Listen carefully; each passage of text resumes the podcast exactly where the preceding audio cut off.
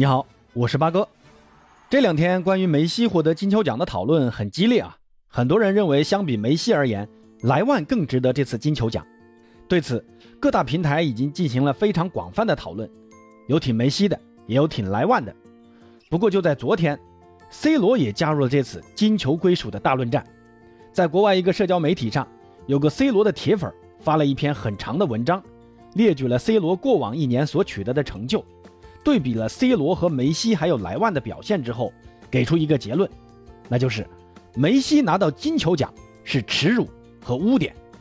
本来呢，这只是球迷之间的一些讨论，发泄一下主观情绪，可 C 罗偏偏在这篇文章下方点赞了，并回复“事实”两个字，还加了个表情，就是一个眼睛，意思是说，哎，哥们儿，你说的对。那这次金球奖，C 罗仅仅排名第六。是 C 罗自2010年以来首次无缘前三，那 C 罗的加入让这场金球奖的归属讨论再一次推向了高潮。那今天这期节目就和朋友们聊聊这个事儿，到底是 C 罗手滑，还是 C 罗真的认为这次金球奖颁给梅西是耻辱？其实这次的金球奖不管是给莱万还是给梅西，八哥认为都是合理的。梅西呢胜在国家队的荣誉上。而莱万胜在个人数据上，但真要说为啥最后是梅西获奖，那八哥觉得这跟梅西的个人历史成就有一部分的加成有关。那也就是说梅西的名气更大，所以评委或多或少会有一点倾向。所以最后梅西呢也只是以微弱的优势拿到了个人第七座金球奖。但坎特、若日尼奥和本泽马，包括 C 罗在内，以八哥看来，不论是个人数据，还是团队荣誉，还是国家队成绩，都无法向梅西和莱万形成挑战。尤其是 C 罗啊，虽然上赛季 C 罗拿了意甲最佳射手和欧洲杯最佳射手，但尤文呢丢了意甲冠军，葡萄牙队呢也在欧洲杯止步十六强。凭借这个成绩，C 罗肯定明白自己是没办法去竞争金球奖的。所以你看这次颁奖典礼他都没去，就知道了。起码说明他心里对于金球奖的归属还是有点数的。那为啥还去这样一篇文章下点赞并评论呢？首先，C 罗肯定不是手滑啊，只点赞还可以用手滑来解释，但还专门打了几个字母出去，还配了个表情。那咱玩微信这种社交软件的都知道，发表情呢，你需要专门到那个表情包里去翻的。这就说明 C 罗肯定是上心了。那八哥对于 C 罗的这一行为的理解是。C 罗心里既有不服，但也有激励自己的意思在里面。点赞呢，更多是为这篇文章的最后一句话点赞。那这篇文章最后一句话是什么？八哥查了一下啊，专门看了一下，那就是文章最后写道：“不管奖项颁给谁，C 罗永远是历史最佳。”那这位 C 罗的球迷虽然全篇都在说梅西不配拿金球奖，是偷了这次的金球奖，不过在最后一句说 C 罗是历史最佳。所以八哥相信啊，C 罗应该是为这句话而点赞的。其实以 C 罗的个性，虽然好强啊，但这点格局我想还是有的。而且自信的 C 罗不止一次在公开场合称自己是史上最佳。八哥呢觉得这次的点赞是 C 罗自信的再一次体现，而不是眼馋梅西的再一次获奖。很多球迷认为 C 罗小肚鸡肠，对于 C 罗的这次点赞，纷纷粉转绿，甚至粉转黑。八哥觉得有点多虑了啊！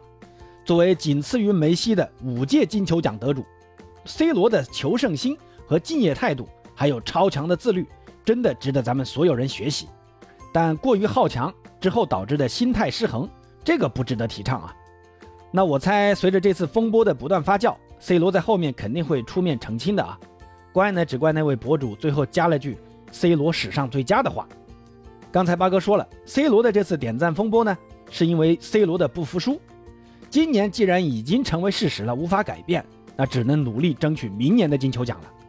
之前 C 罗也否认了法国足球杂志主编说过，C 罗想超越梅西的金球奖获奖次数。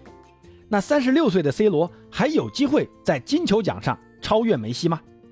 目前 C 罗所在的曼联处于一个什么状况？大家都知道啊，曼联即将迎来临时主帅朗尼克，而朗尼克的用人要求里面有一条就是。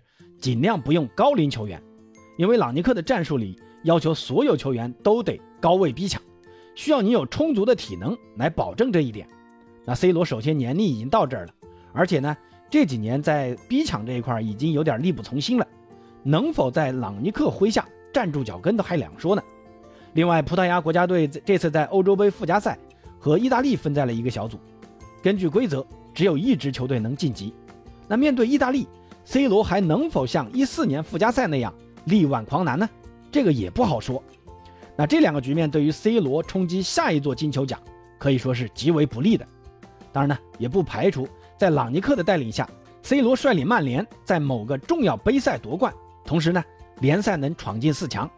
在国家队凭借超高的个人发挥，率领葡萄牙在附加赛战胜意大利，挺进卡塔尔世界杯的可能性。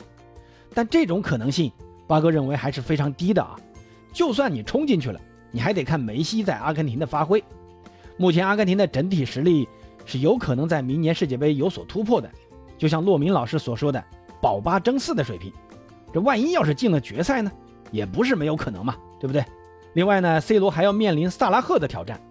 其实八哥很看好明年萨拉赫的表现啊，在明年一月举行的非洲杯，萨拉赫有可能会带领埃及夺冠，在俱乐部呢也有很大可能带领利物浦夺得英超冠军，甚至欧冠的冠军。而且在世界杯，如果说有出色的个人数据发挥，萨拉赫不是没有可能拿金球奖的。当然这些都是八哥瞎猜的啊，你当笑话听就行了。另外呢，关于莱万，我觉得这两年跟金球奖失之交臂。莱万可能就永远无缘金球奖了。首先，明年是世界杯年，波兰进世界杯的概率我看还是很低的啊。但凡是世界杯年，金球奖基本都是出自能进决赛的两支队伍里。另外呢，莱万已经三十四岁了，以目前的状态还能保持多久不好说。后年呢，还有没有这么牛的发挥，谁都无法预料。而且超过三十五岁还能拿金球奖的，只有第一届金球奖得主。四十一岁的马修斯，那当时颁给他更多的是表彰他为欧洲足球所做的贡献，不是说那一年他踢得有多好。所以，八哥觉得莱万恐怕此生真的要永远无缘金球奖了。不过现在传出一个消息，就是法国足球杂志有可能会补发二零二零年的金球奖，希望这个消息是真的啊！全世界欠莱万一个金球啊！希望二零二零年的金球奖能补给莱万。那说了这么多。八哥觉得 C 罗想要在金球奖上追上梅西，那基本上是不可能的。那朋友们对于 C 罗的这次点赞是怎么看呢？到底是手滑还是另有隐情呢？欢迎在评论区留言交流。那今天咱们就先聊到这儿，咱们下期再见。